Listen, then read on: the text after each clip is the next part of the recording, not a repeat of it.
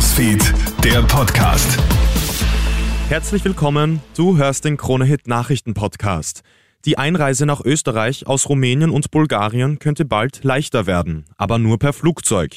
Mehrere Medien berichten vom Plan des Innenministers Gerhard Kahner, die Grenzen im Flugverkehr zu lockern. Dafür fordert er aber schärfere Bodenkontrollen in Rumänien und Bulgarien. Das Geld dafür soll von der EU-Kommission kommen. Der Plan, das sogenannte Air Schengen, ist laut Experten durchaus möglich. Morgen reist Kahner nach Slowenien, um mit anderen Ländern darüber zu sprechen. Die Waffenruhe bleibt aus. Dafür hat jetzt Israel zusammen mit den USA mittels Veto gesorgt.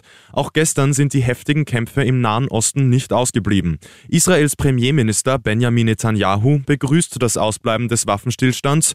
In einer Videobotschaft spricht er von der Fortsetzung des gerechten Krieges. Ich begrüße die korrekte Haltung der USA im UN-Sicherheitsrat.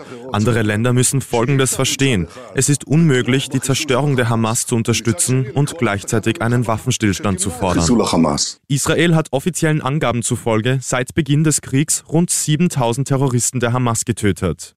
Für Unruhe sorgt jetzt der Zusammenstoß zweier Schiffe im südchinesischen Meer. Heute früh kollidiert ein philippinisches Boot mit einem Schiff der chinesischen Küstenwache. Es gibt keine Berichte von Verletzten. Jetzt geben sich China und die Philippinen gegenseitig die Schuld, den anderen absichtlich gerammt zu haben. Das südchinesische Meer ist ja immer schon ein heikles Thema. Das wirtschaftlich sehr wichtige Seegebiet wird von mehreren Staaten gleichzeitig beansprucht. Zur Kollision gibt's auch ein Video. Ich hab's ja auf KroneHit.at gestellt. Wer hätte das gedacht? Zum ersten Mal nach vier Jahren wird der Weihnachtshit von Mariah Carey All I Want for Christmas Is You von der Spitze der US-Charts verdrängt. Die neue Nummer 1, der Klassiker Rockin' Around the Christmas Tree von Brenda Lee. Der Hit hat es somit nach unglaublichen 65 Jahren erstmals an die Chartspitze geschafft.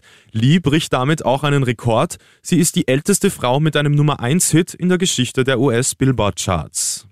Das war der Krone-Hit Nachrichten Podcast. Danke fürs Einschalten. Krone Hit Newsfeed, der Podcast.